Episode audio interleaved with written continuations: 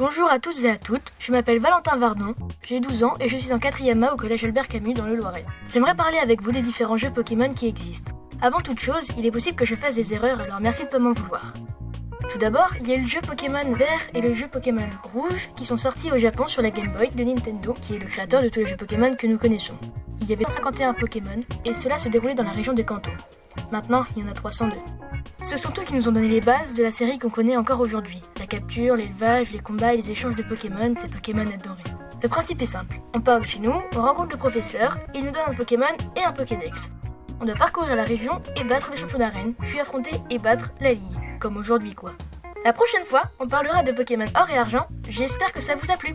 Au revoir et à bientôt sur la radioactive, la radio qui explose